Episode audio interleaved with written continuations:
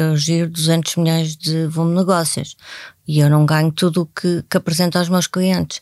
E, portanto, isso é importantíssimo. Nós selecionamos pessoas, nomeadamente em top management, o, o que a gente chama os nossos copilotos, que, que, que saibam lidar com isto, porque temos que pensar que perdemos, falhamos, uh, falhamos porque perdemos, mas eu amanhã vou perder melhor, porque eu já estou mais forte. Eu sei que daquelas fraquezas eu ganhei uh, muitos contributos por ter perdido e portanto amanhã eu já não vou apresentar aquela proposta daquela maneira, eu já vou fazer a minha proposta com o que eu capitalizei de, de não ter ganho e ainda lhe vou pedir colocar um danoninho em cima.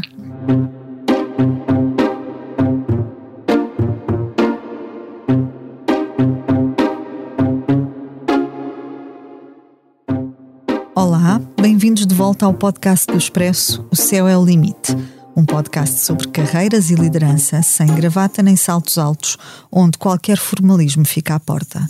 Semanalmente dou-lhe a conhecer a pessoa por detrás do líder e recebo neste espaço os gestores que estão a marcar o presente e os que não pode perder de vista, pois prometem mudar o futuro. Proponho-lhe uma viagem pelo mundo do trabalho, da liderança, da gestão para que saiba quem são, como começaram e onde querem chegar os líderes portugueses. Eu sou a Cátia Mateus, jornalista de Economia do Expresso, e este é o podcast O Céu é o Limite. Hoje recebo em estúdio Cristina Rodrigues, CEO da Capgemini Portugal. Bem-vinda, Cristina. Obrigada, é um prazer. Foi a primeira mulher a assumir a liderança de uma consultora em Portugal em 2018 e continua a ser a única líder feminina da Capgemini na Europa. Licenciada em Gestão e Administração de Empresas, Cristina Rodrigues só conheceu dois empregadores. Está há 23 anos na Capgemini, onde liderou a área financeira até assumir a direção executiva em Portugal. Antes tinha dedicado seis anos da sua carreira à banca, na Caixa Geral de Depósitos. Liderar num universo de homens não é, nunca foi um problema para Cristina Rodrigues. Quando chegou à Capgemini com a missão de recuperar a área financeira, a consultora apresentava resultados negativos. Os caminhos possíveis eram dois: ou se reestruturava de forma sustentada, ou cessava a sua operação em território nacional. Cristina e as suas pessoas seguiram o primeiro caminho. O Céu é o Limite tem o patrocínio do Manpower Group. Porque quando se combinam pessoas talentosas com empresas inovadoras, é possível construir um futuro mais brilhante. Conheça as soluções Manpower Group para recrutamento, outsourcing, gestão e desenvolvimento do talento. Saiba mais em manpowergroup.pt. A Cristina aceita o desafio de, de, deixar uma carreira na área da banca numa altura em que, apesar de, de, de muito jovem, a sua posição de, de liderança já era esse caminho já se fazia, portanto, já tinha uma posição relevante uh, no universo da Caixa troca essa, essa estabilidade por um desafio que propunha recuperar financeiramente uh, uma empresa que estava na iminência de, de poder sair de território nacional, portanto, uma empresa do setor privado. Porquê é que toma essa decisão? Antes de mais, uh, porque gosto de desafios. E os desafios é não estar a fazer a mesma coisa uh, durante muito tempo e não acrescentar valor. Portanto, uma das métricas que eu tenho sempre na carreira é temos que acrescentar valor e esse acrescentar valor significa às vezes sairmos da nossa área de conforto. Uhum. Uh, em 2000, quando eu saí de, da Caixa, uh, ser bancário era uma das profissões mais elitistas. E, portanto, eu tinha uma função com, na área de direção comercial, já com posicionamento bom, elevado, mas a Caixa nessa altura estava a fazer a aquisição eh, do que era o Banco Nacional Ultramarino e, portanto, iam-se juntar a nós um conjunto de, de pessoas e, e, portanto, havia essa reestruturação. E o que é que eu pensei? Eu já estou aqui há quase seis anos, eu já aprendi muita coisa e agora está na altura de se eu dou o salto agora ou vou continuar uh, aqui, vou ter uns desafios estratégicos e, e sei que sim, e, e sempre me o disseram, mas estava na altura de virar. E esse virar era ir para uma área completamente diferente, uh, se calhar louca. Louca porquê? Porque as tecnológicas em 2000 não tinham expressão e, portanto, quando eu dizia uh, vou sair de uma posição que já era bastante elevada na caixa para aquelas novas eras, que ninguém sabia muito bem o que era das eras tecnológicas, e ainda por cima uma multinacional com pouca expressão em Portugal, Era uma loucura. Uh, mas às vezes a gente tem que fazer estas loucuras na nossa vida para uhum. poder uh, seguir em frente. Alguma vez questionou uh, ter dado o passo certo? Sim, várias vezes. Várias vezes, porque eu apanho em 2000 uma empresa que, depois de analisada, bastante complicada, uma empresa que era preciso fazer o refit total e não era só um refit em financeiro, era toda a área de estratégia, de negócio, de pessoas. E, portanto, 2000 a 2004 foi uma área que foi, foram anos que tivemos que fazer. E esse fazer foi, inclusive, eu não ser aumentada ou remunerada durante três anos. E, e, portanto, tinha durante seis anos da minha vida que tinha chegado a um nível bastante alto e dizer estou aqui com amor à camisola e porque o projeto vai, vai acontecer e isso vai acontecer não são três anos ou quatro anos que nos vão fazer este gap. Anos de muito esforço, em que se teve que mudar tudo, em que se teve que fazer decisões muito complicadas, portanto, uh, tivemos um despedimento na altura, tivemos uma reorganização total e, e, portanto, de quem tem 28 anos e que tem que começar já a pensar o que é que se tem que fazer, dá para pensar, trocaria eu um gabinete cómodo com uma coisa certa para fazer ou tive a visão correta e saí e fui experienciar novas coisas. Eu acho que foi a segunda, mas pensei uhum. várias vezes. O que é que importou desse seu percurso na Caixa e dessa sua experiência na área da banca para a, a consultoria? Eu venho da área de gestão, portanto, quando fui para, para a Caixa, eh, tive um desafio bastante profícuo que foi ter o contacto com o cliente nós aprendemos na faculdade tudo o que é financeiro, tudo que são KPIs, tudo tudo o que fazemos, mas mas a parte do cliente nós não aprendemos como saber lidar e portanto eu, eu, tive uma trajetória que eu acho excelente na Caixa, que foi passar por, por todas as agências. Eu estive na Caixa de, de, de uma agência, eu, eu passei por todo o trajeto e portanto isso vai-me trazer aqui uma força grande que é o cliente não muda. Os clientes são os mesmos, o objetivo é o mesmo, o que a gente tem é uma estratégia diferente e um portfólio diferente. Na banca são serviços financeiros e nós temos que, que nos adaptar a um cliente que vai procurar serviços financeiros. Numa tecnológica, o cliente é um cliente que vai procurar a nossa ajuda na, na perspectiva tecnológica e de consultoria. E, portanto, eu usei toda a experiência que tive, nomeadamente de cliente, porque isso estar a lidar hoje em dia com clientes com a diversidade que nós temos, uh, estar numa agência bancária ou numa direção uh, cujos clientes têm uma abrangência de 360 graus, portanto temos clientes de gama média, baixa e muito alta, dá-nos aqui esta visibilidade e transporta-nos aqui para todo o conhecimento que às vezes na, nas consultoras com um bocadinho elitismo não temos essa visão inicial. Oh, Cristina, neste, neste percurso que faz, uh, certamente encontrou desafios, não é? Aliás, foi por eles que, que tomou essa decisão um pouco de, de, de, mudar o rumo da, da sua carreira. Se tivesse que identificar aqueles momentos que para si foram um, mais difíceis, mais desafiantes uh, ao longo do seu percurso, uh, que momentos recordaria? Eu tive vários, portanto, uh, na parte da construção ou reconstrução da empresa tivemos vários, não é?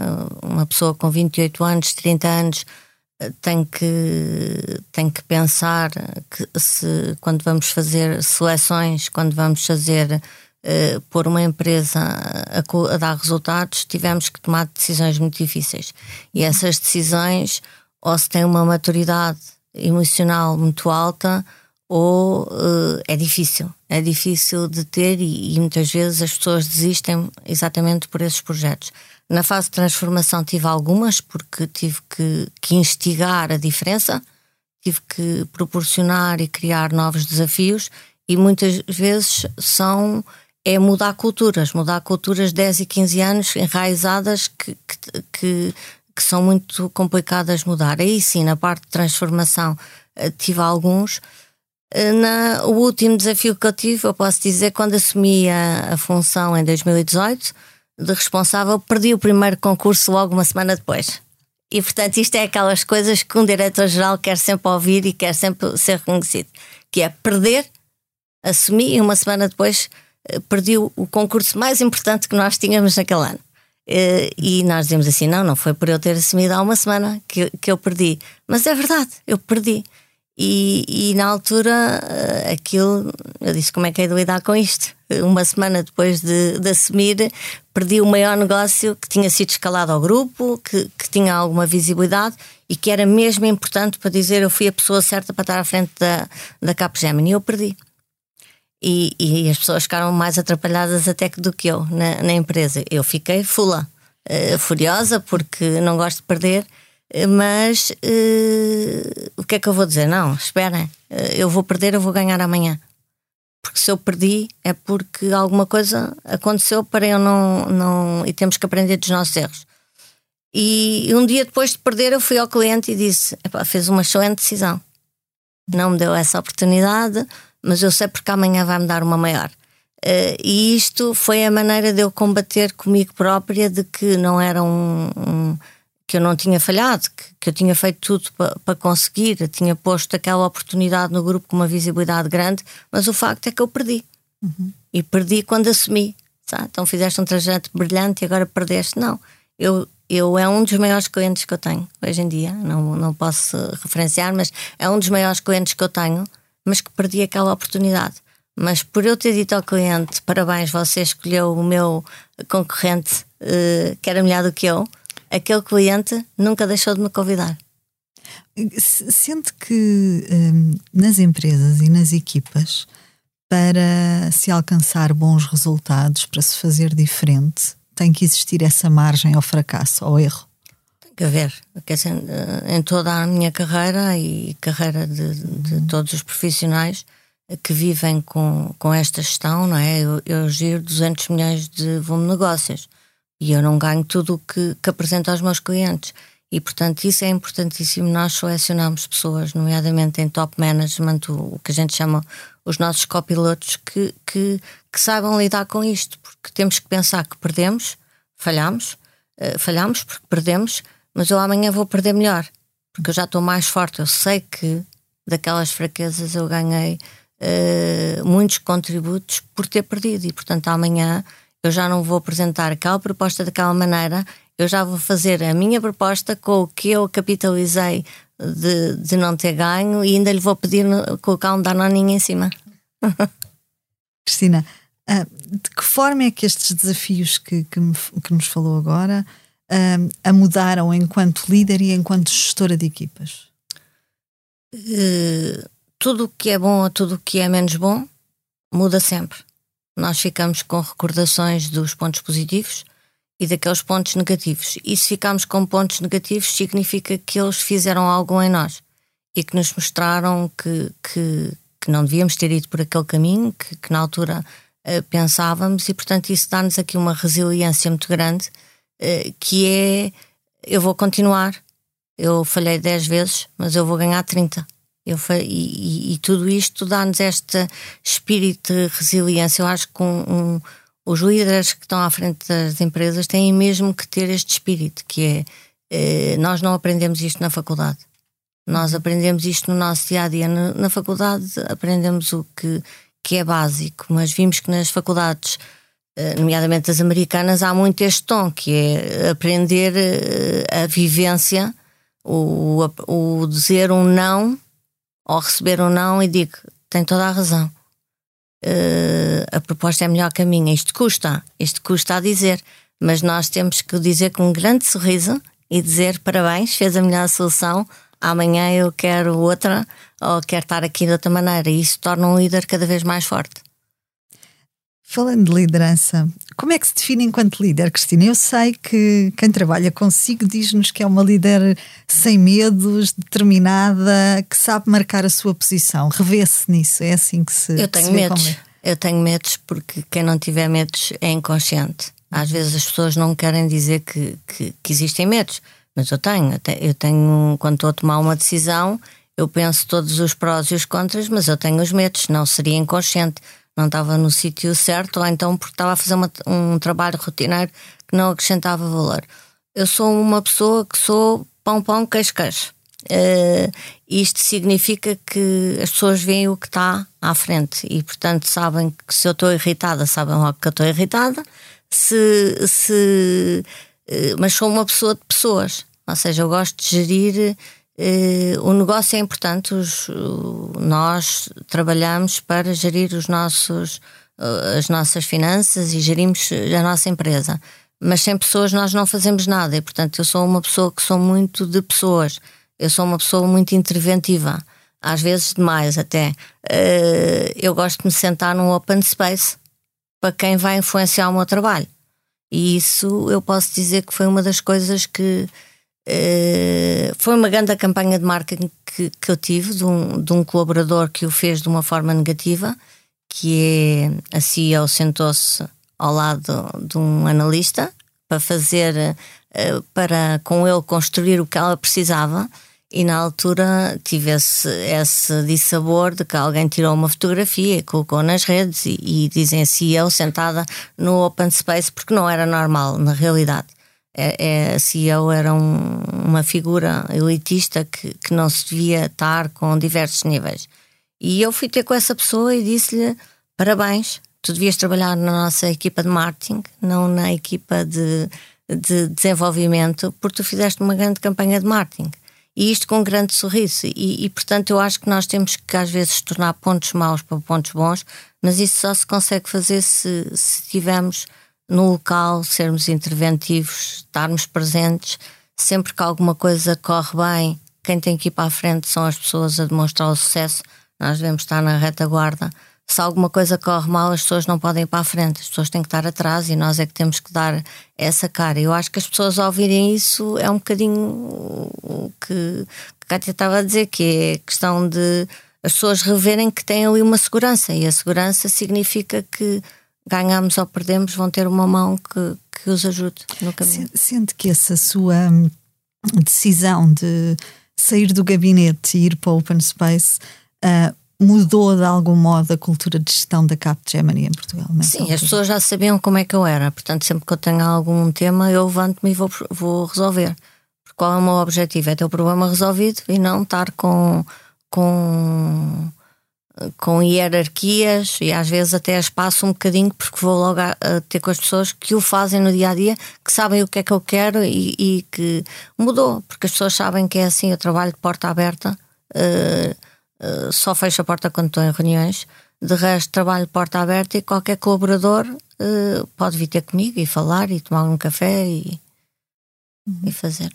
Uh, fala nessas reuniões e, e, era exatamente aí que eu, que eu queria chegar. A Cristina uh, foi a primeira mulher a assumir a, a direção executiva da, da Capgemini em Portugal Uh, e durante muito tempo, ainda é, julgo, a única CEO da, da consultora na Europa. É? Um, alguma vez teve dificuldade em fazer-se ouvir numa reunião por ser mulher? Acho que não. Eu acho que não. Nós temos de ter oportunidades para falar. Uhum. E eu sou uma privilegiada em relação às 4 mil pessoas que temos uh, connosco, porque eu posso dar a cara, não é? Eu tenho essa oportunidade de, de falar. Uh, e por isso nunca foi tema, nunca foi. Uh, foi mais tema, se quisermos assim dizer. Quando eu fui para responsável geral, toda a gente já sabia quem eu era. Uh, na Capgemini recebi vários prémios, estive associada, fui considerada uma, uma high performance na, na, na, no nosso meio e, portanto, toda a gente já me conhece, portanto, já não, não era esse tema. Agora, quando assumi a direção financeira, que também foi a primeira CFO Europa, aí foi mais complicada, porque entramos num meio de homens em que nós nos tínhamos que saber ouvir. Mas isto é assim: uma mulher, quando tem que se fazer ouvir, tem que trabalhar também para isso. Ou seja, quando eu abro a boca, como eu costumo dizer, eu tenho que ter conteúdo. Uhum. E, o, e muitas vezes o problema nos homens e nas mulheres é que não se preparam para as reuniões. Portanto, se nós tivermos aquele clique e dissermos algo que ninguém está à espera, mas que faz todo o sentido, a partir daí já não há tema. Ou seja, a partir do momento em que eu tive a oportunidade de, de dizer o que fazíamos, os sucessos que tivemos, os projetos que fizemos, não foi mais tema. Uhum. Como é que isso se constrói, essa segurança uh, na liderança? Nem eu sei bem, uh, na verdade. Eu acho que, que é ao longo do, da vida que nós vamos ganhando essa segurança. Uh, desafios muito cautelosos, eu invisto muito no, no eu, não, eu, eu, tenho o que tenho porque investi muito no, no trabalho que, que, faço todos os dias e preparo muito bem. Eu acho que um segredo de um líder é, é ter essa forte preparação. Eu venho hoje para aqui, preparei-me para vir hoje para aqui. Era uma conversa super uh, tranquila, mas em qualquer sítio que eu vou, eu tenho uma preparação exaustiva. E isso, uh, às vezes, não é para eu ser responsável da empresa que eu não a tenho eu tenho uma preparação. Isto significa que ao gerir clientes, eu posso ter clientes, por exemplo, um, um clube de futebol, uh, e eu tive que aprender tudo o que era de futebol. E eu sabia zero. Então tiveram que me pôr numa imersão de como é que eu vou vender tecnologia a um clube de futebol. Uh, e, e, dizer assim: olha, vou ter que marcar a diferença. É? A gente sabe que os, o, que os jogadores são todos sensorizados hoje em dia, que, que nós estamos a ver uma pessoa a jogar, mas na retaguarda, uh, muitos dos clubes, os próprios jogadores estão, estão todos ligados não, não, através de sensores que nos permitem tomar decisões uh, ali. Mas se eu for uma, uma empresa de vinhos, eu tenho que saber tudo o que se passa no, naquele meio de vinhos. Se eu for a um banco, eu tenho que saber tudo o que se passa a um banco. E, portanto, todo este trabalho que vamos construindo e que eh, envolve um esforço grande de, de, conhecimento, de conhecimento do negócio, de aprender, de reaprender. O que eu fiz ontem já não é hoje, porque a tecnologia muda todos os dias e, portanto, temos estes caminhos. Isto leva a que a gente vai construindo uma posição que eu não sei nada do que vou fazer amanhã num, num determinado cliente, mas eu sei que uma semana antes eu já estive a estudar aquele cliente e aquele cliente significa estudar, mesmo estudar. Eu não posso ir a uma reunião sem saber qual é a atividade. E portanto isso é bom para nós porque nos enriquecemos uh, todos os dias, uh, mas tem que haver esse trabalho e esse conforto e essa expertise que vamos tendo e disciplina, muita disciplina para se conseguir. Ter esta robustez. Era uma ambição sua chegar a um cargo de, de Era, eu acho que toda a gente tem essa ambição. Eu acho que talvez os jovens agora não tenham tanto, mas uh, nos nossos tempos, sim, é, era, sempre foi uma, uma ambição. Como é que se preparou para isso? Fui preparando. É assim, quando eu fui para diretora financeira, eu não estava na calha de ser diretora financeira. Uh, e de repente apareceu o cargo e eu disse eu quero. E então tive que fazer ver que eu era a pessoa certa. Porque às vezes eh, a comodidade de um bom gestor prejudica os bons gestores. O que é que isso significa? Se estamos a fazer um bom papel no sítio onde estamos, se a empresa for egoísta, não o vai tirar, porque vai criar um problema a si própria de, de, de, quem é que eu vou pôr ali que está a fazer excepcionalmente o trabalho e não vê que a pessoa tem uma progressão na carreira. Portanto, na altura eu estava a fazer um excelente trabalho e tive de dizer, eu quero. E, e a partir do momento em que eu disse eu quero, eles disseram, tu tens. Uh, e portanto foi. Quando eu fui para CEO, eu já estava há dois anos uh, interinamente uh, a trabalhar, era a pessoa com maior conhecimento na empresa mas provavelmente não era a pessoa logo que estaria na calha, porque eu era financeira, financeira para ir para, para um, um cargo de gestão, não era assim, agora já é, mas não era assim muito um, um trajeto de carreira normal. E eu disse: Eu quero. E o eu quero é a pessoa que, este, que, que veio cá e que ia fazer um conjunto de entrevistas, parar as entrevistas e disse: Tu tens Uh, mas foi uma preparação. Eu conhecia a empresa muito bem, eu conheço a empresa muito bem, desde uh, os empregados todos, uh, agora mais difícil, mas foi esta preparação ao dia a dia. tinha uma função já de procuradora, era eu que assinava pela empresa, portanto, com uma robustez grande. Portanto, isto foi-se preparando com o trabalho que fizemos, com os sucessos que tivemos, porque no fim do dia tudo isto materializa-se em sucessos, não é? Se, se a empresa tiver resultados eh, se estivermos a fazer um bom trabalho, tudo é mais fácil. Uhum. A Cristina eh, falou nessa questão do, do, dizer eu quero, a capacidade de, de uh, se, se não for uma opção direta para a empresa de uh, se posicionar na, na corrida para o cargo. Sente que, na sua, na sua opinião, sente que um, a dificuldade, ou a maior dificuldade que as mulheres têm em dizer esse eu quero, uh, pode ajudar a justificar essa disparidade que existe de igualdade de género nas lideranças? Em parte, sim, porque esta questão de eu dizer eu quero, eu sabia que tinha duas alternativas. Ou eu tinha o lugar, ou ia sair porque eu já não podia ficar no. Depois de ter tomado este posicionamento, se a empresa dissesse que não era a pessoa certa, eu então tinha que. ia, ia procurar uma alternativa. Uh, e às vezes as mulheres ou homens, isso é, não é congênero, uh, têm essa dificuldade de depois dizer, mas e so on, so on, tinha que sair, não é? E tinha que ir procurar e sabia que tinha emprego eh, na, na porta seguinte, não, não era esse o tema, uh, mas eu sabia que ia fazer a diferença. E, e, portanto, foi conscientemente, quando eu disse eu quero, foi conscientemente que, que, que tinha. Mas há esse, ainda há medo de quer homens, quer mulheres, desta assunção, porque não é fácil, não é? É uma maratona todos os dias.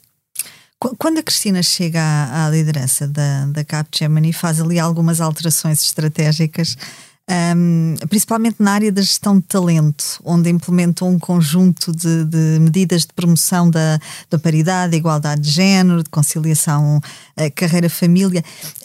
Fê-lo porque sentiu ao longo do seu percurso, enquanto mulher, que precisava disso ou que teria precisado disso para conseguir uh, potenciar o seu desempenho. Uh, no fundo, o que, é, o que é que a motivou a fazer essas apostas que foram muitas ao mesmo tempo e mudou por completo ali o, o, o cenário de O ambiente que, que, vivemos em cada altura é decisivo para fazermos mudanças. Isto significa que pós-Covid as mudanças que se fazem são diferentes que, que, se faziam antes do Covid e com a guerra antes da guerra. Uh, tem tudo um princípio. Eu fui ouvir as pessoas quando assumi as funções e, portanto, fiz um, um, um de um inquérito, um survey eh, para ouvir o que é que, o que, é que diziam. Fui contatar as headhunters, o que é que diziam. Fui contatar os nossos fornecedores, o que é que diziam. Os nossos clientes, o que é que diziam. E dessa análise uh, total, haviam coisas que já me faziam sentido fazer e que com as pessoas vindo de fora e, e com uma independência maior ainda fazia mais sentido. Se calhar não faziam sentido há cinco anos antes de eu assumir porque o mundo era diferente, porque era visto de outra maneira, porque as pessoas são diferentes, porque eu sou uma pessoa mais de pessoas e, portanto, eh, para mim, as pessoas estão num projeto que se revêem e estão, é muito difícil uh, liderar com pessoas que, que, que, que, não estejam committed, mas não quer dizer que, que o que estava antes estava errado. Provavelmente o meu sucessor uh, irá dizer que as coisas que eu estou a fazer os fará brilhantemente de outra forma. Isso depende da pessoa, da empresa da empresa, depende do mercado. Como é que a gente está a ver, a ver o mercado? O mercado hoje em dia é muito diferente. É? E, portanto, temos uns jovens muito diferentes, portanto, a retenção e a atração de talento é muito diferente e isso vai que, que, nós temos que alterar. O que era antes, eu, não, eu já não consigo recrutar uma pessoa hoje como eu recrutava há 15 anos e, portanto, o perfil é completamente diferente, mas a essência continua lá e, portanto, nós temos que fazer ver que as pessoas são diferentes, as ambições são diferentes, mas eu tenho um objetivo, que é eh, sustentar uh, 12 mil pessoas, não é? São 4 mil, mas são, se considerarmos que 3, mil, eh, que 3 pessoas por família, nós colocamos alimento em 12 mil pessoas e, e, portanto, nós temos que ter o máximo de sucesso na empresa para conseguir que, que, que aquelas pessoas estejam no lugar eh, certo e que não tenha impacto na vida familiar das pessoas qualquer má decisão ou incorreta decisão da empresa. Portanto, isto foram medidas que na altura eram certas, que há cinco anos atrás de eu as tomar não, se calhar não faziam qualquer sentido, ou porque também um bocadinho de, do meu estilo de ser de desafiar às vezes as coisas que estão super bem e que dizer porque é que não as podemos fazer de maneiras diferentes, isto causa essa disrupção. Uhum. Oh, Cristina, falava também nessa uh, questão um, do recrutamento. Um, o, o, vosso negócio tem uma forte componente tecnológica e, e, sendo esta eh, uma área que evolui rapidamente, eu presumo que exista também uma necessidade de recrutamento quase intensivo, não é? De, de, de estar sempre, no fundo, a acompanhar uh, a evolução do mercado. Como é que um, uma, uma, empresa como a Capgemini em Portugal consegue uh, competir em matéria de recrutamento um, com outras eh, multinacionais que vêm a Portugal recrutar cada vez mais, como uma Google, como uma Amazon. No fundo, o que, qual é a vossa estratégia um, para fazer uh, os jovens que se formam em Portugal quererem ficar? Nós recrutamos 1.600 pessoas por ano. Portanto, na próxima segunda-feira vão entrar 90 pessoas uh, nas academias. Portanto, é uh, um recrutamento bastante intensivo. Uh, também saem um conjunto grande de pessoas e, portanto, isso vai fazer aqui um revolving da nossa cultura e temos de ter muito cuidado com, uh, e atenção com estes pontos. Eu acho que é muita cultura que a gente vive na empresa, não é? Nós, como pertencentes uh, a uma empresa que tem uma rotação muito elevada de pessoas, porque estamos a competir não só com Portugal, mas pessoas a trabalharem hoje em dia de Portugal para outros países com o triplo do salário por vezes, uh, tem que ser com a forma com, com os projetos, primeiro que os projetos sejam extremamente aliciantes para lhes permitir que, que, que, o, que às vezes o valor monetário não seja o mais importante, mas sim aquele projeto, e estes jovens hoje em dia têm esta filosofia, portanto já não querem como nós um carro, uma casa, eles já têm um, uma vida muito mais volátil e muito mais desprendida, uh, aí é, é, é, é termos projetos que sejam apelativos, uh, que o ambiente de trabalho seja bastante apelativo. Nós, nós em 2022 fomos o Great Place to Work, o número 1. Um. Isto significa que em 2018 nós éramos o 24 e, portanto, passámos 24, nono, primeiro. E isto significa que nós, isto é a voz dos nossos colaboradores e, e a voz de mil e, ou dois mil colaboradores é extremamente importante para sabermos uh, o que é que devemos fazer ou o que é que estamos a fazer menos bem ou o que é que eles esperam de maneira diferente. E, portanto, nós tivemos um, um survey que é o Pulse, todos os meses, que são simples 10 perguntas que os colaboradores têm que preencher em diversos âmbitos que em dois minutos eles conseguem dizer o que é que esperam da Capgemini e, o que é que a gente está a fazer bem ou mal. É um risco que eu fui a primeira que o quis implementar aqui em Portugal porque era a avaliação da minha gestão.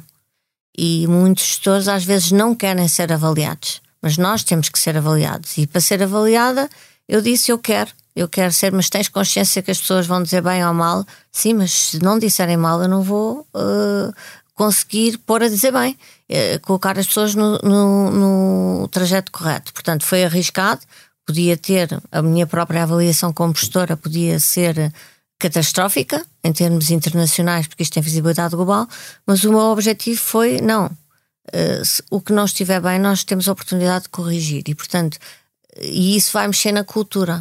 Uh, que temos e portanto uh, é a pedra basilar que, que, que, os nossos consultores ficam é, é, esta cultura associada aos projetos que, que, que têm. Uhum. nas várias intervenções públicas que a Cristina tem feito, foca sempre a, a importância de uma estratégia de crescimento centrada nas pessoas, criada a partir das pessoas. Essa liderança de proximidade, com hierarquias esbatidas, com esse espírito porta aberta, uh, open space, como se costuma dizer, um, é, um, é, uma assinatura tipicamente uh, de lideranças, de uma liderança feminina, ou, ou acha que não tem nada a ver com isso? Eu acho que não tem nada a ver. Depende do gestor. Uh, nós mulheres sabemos que somos, gerimos um bocadinho pelo coração, algumas, uh, gerimos um bocadinho com o coração, uh, pela intuição, ainda há muito aquela coisa, eu vou por ali porque eu acho que está certo, mas não tenho nenhum KPI que me diga que, que, que devo ir por ali, mas que faz sentido porque a minha intuição me diz que, que, deve ser. Isso são características tipicamente femininas. Também pelo facto de, das mulheres, muitas delas serem mães, eh, também têm esta maneira diferente de ver a vida, não é? Eh, ou, de, de a percepcionar de maneira diferente. Mas eu acho que isto pode acontecer num homem ou numa mulher. Uma, uma das suas grandes causas quando assume a liderança da, da Capgemini foi exatamente a, a, paridade de géneros, aumentar o número de, de mulheres em cargos de topo na empresa. Como é que estamos nessa matéria? Nesta matéria, não estamos ainda naquela posição que devíamos estar, mas temos 35% das mulheres, nós somos 4 mil, 35% das mulheres, são mulheres, portanto, para o setor é muito bom porque tem uma média de 23%, portanto, é um setor nitidamente que as faculdades não estão a ter eh, a saída das faculdades é maioritariamente ainda uh, no setor masculino e, portanto, só com o tempo isso vai se conseguir esbater. Uh, temos 35%, temos 38% em termos de liderança. O que significa que as funções de liderança até estão uh, melhor do que as funções, uh, as restantes funções da empresa. Mas isto também, uh, por mais, eu não vou escolher uma mulher porque é uma mulher. Eu vou escolher aquela mulher ou aquele homem porque tem talento e porque tem competências. E, e, e temos visto que isso tem resultado Portanto, não vou fazer nenhuma discriminação positiva ou negativa, eh, mas sim quero aquela competência que me vai ajudar a atingir aquele objetivo. Aparecem mais mulheres hoje em dia, aparecem mais mulheres e que nos ajudam um bocadinho a desenvolver, mas uh, antigamente a mulher não ia para o setor tecnológico. Uhum. Eu recordo-me que em 2018, quando fui pela primeira vez à Índia, em que temos aquelas castas, todos aqueles temas, as mulheres não falavam muito nas reuniões. Íamos a um cliente e as mulheres nem as mulheres olhavam para o homem e diziam: Podes avançar com a decisão que eu te dei. E eu, na altura, perguntei porque é que. Uh, porque fez aquele olhar e disse que, que uh, podes avançar, que, que é o que eu te acabei de dizer. E ela dizia: Não, porque eu não consigo ainda falar. E agora, após três anos ou quatro anos, é completamente diferente. A mesma mulher de cliente que teve comigo é ela que fala. E, portanto, isto também é uma mudança em termos mundiais que estamos a, a ter desta vivência, desta, destas alterações de mercado que, que, que vão fazendo, mas uh, não era assim. Os estudos eh, mais recentes demonstram que as mulheres até aspiram a, a cargos de liderança no início da sua carreira, portanto, quando entram no mercado de trabalho, têm uma ideia clara da progressão e de onde é que gostariam de, de estar em X anos, vá, por assim dizer. Mas depois, nos três primeiros anos, ao fim de três anos, percebe-se que há uma redução expressiva daquelas que efetivamente mantêm esse propósito de alcançar o topo. Por que acha que isto acontece? Porque ter sucesso dá-me trabalho, como eu costumo dizer. Eu costumo dizer que há a filosofia da cadeira. Uhum. Ninguém quer ocupar a nossa cadeira. Uh, eu também tive receios quando a ocupei e, e, tinha, mas há ainda aquela filosofia da cadeira, de ocupar aquela cadeira, porque isso pode ser. É muito bom chegar a primeiro e é difícil, mas faz. O que é difícil depois é ficar em primeiro. Porque isso aí é muito complicado uh, ter, não é? Uh, manter aquelas, os padrões de qualidade, de exigências, temos que mudar nós subimos na carreira e eu tenho que deixar cair algumas coisas.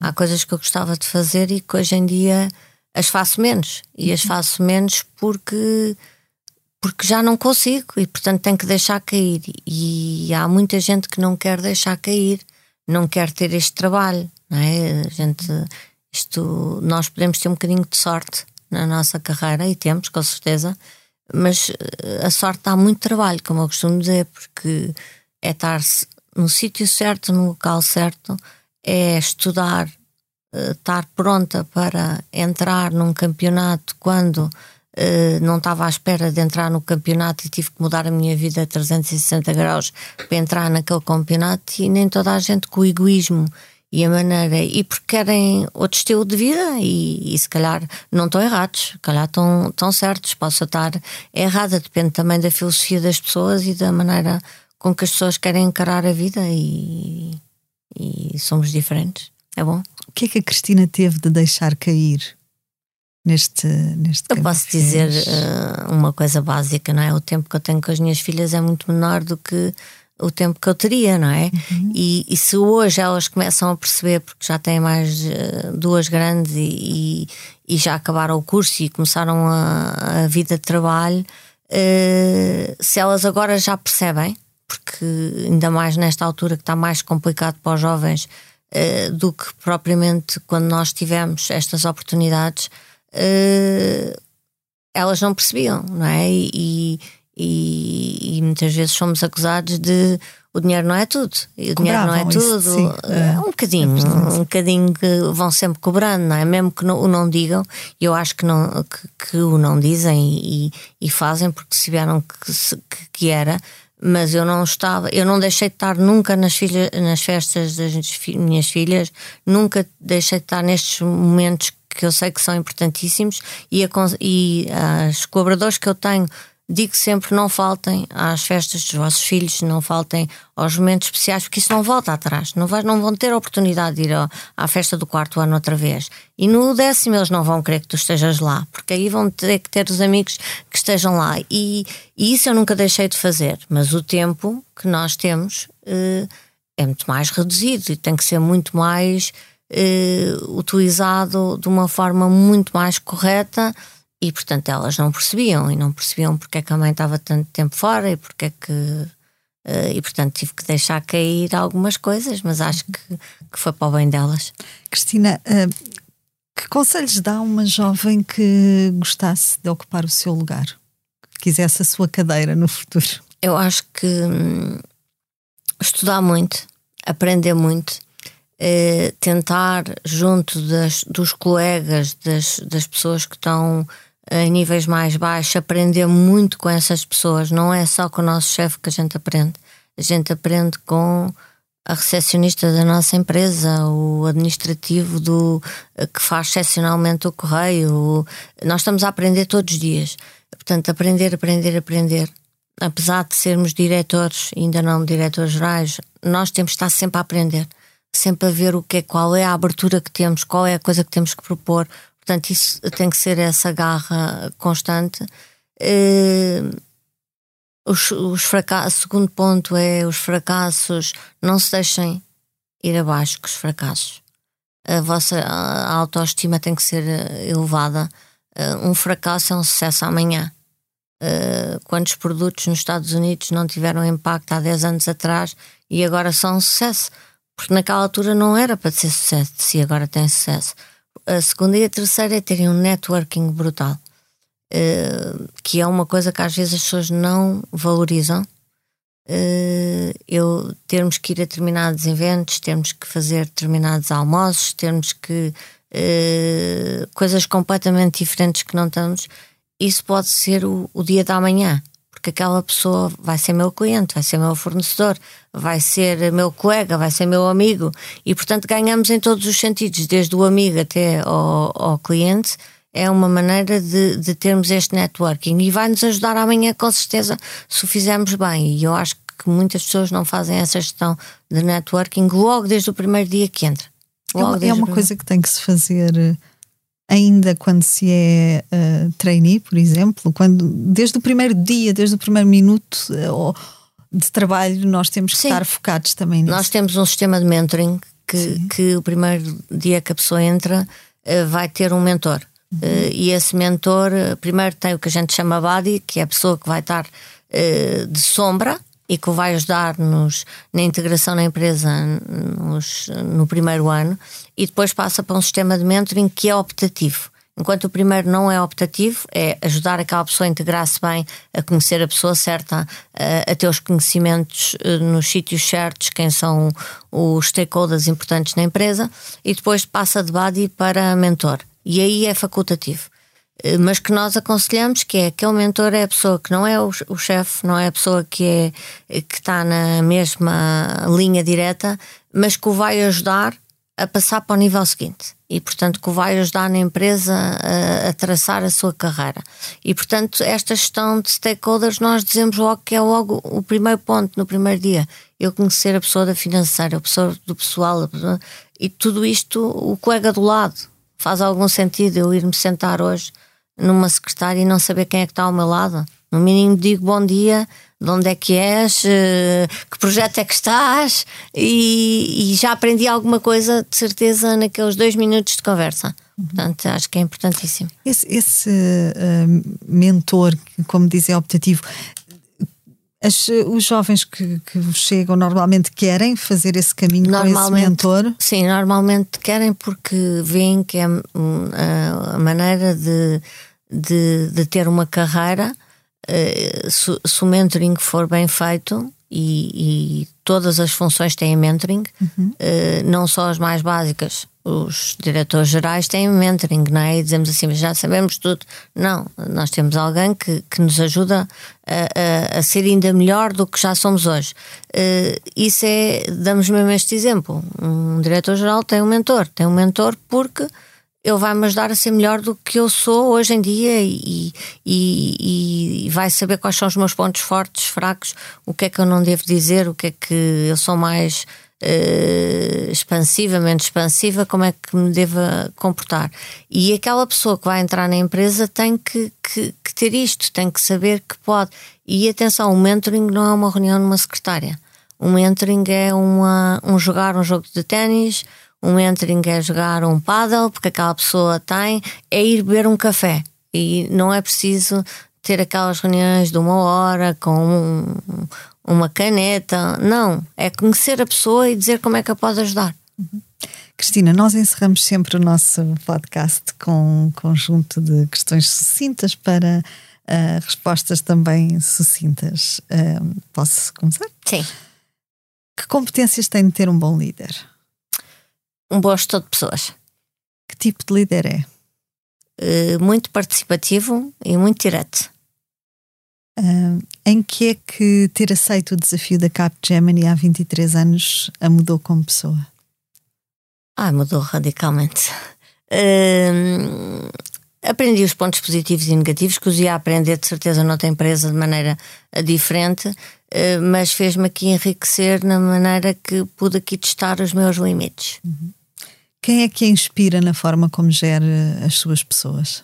A minha mãe a minha mãe tra uh, tratou de nós, não é? O meu pai morreu muito cedo uh, e, portanto, não tive, tive essa figura matriarcal com patriarcal. Uh, e, portanto, a minha mãe, de certo, porque foi uma guerreira e é uma guerreira, que o fez comigo e com as minhas filhas, e, portanto, acho que é top. O que é que para si é essencial quando contrata alguém? Não ter rótulos. O que eu não gosto é. Uh, eu tenho que criar os rótulos nas pessoas. Eu gosto das pessoas que, se, que sejam que sejam dignas ou que sejam terem sucesso e terem o rótulo colocado por nós. Porque são colocados por outros, eles já foram bons em algum sítio. E portanto, eu visualmente gosto da descoberta de um, de um novo. Fechamos assim o episódio 2 do Céu é o Limite, que contou com a edição em sonoplastia a cargo de Salomé Rita. Tivemos connosco Cristina Rodrigues, CEO da Capgemini. Obrigada, Cristina, foi um prazer tê-la em estúdio. Quanto a nós, marca encontro consigo daqui a uma semana. Até lá, fique bem e já sabe, o céu é o limite. O Céu é o Limite teve o patrocínio do Manpower Group. Porque quando se combinam pessoas talentosas com empresas inovadoras, é possível construir um futuro mais brilhante. Conheça as soluções Manpower Group para recrutamento, outsourcing, gestão e desenvolvimento do talento. Saiba mais em manpowergroup.pt.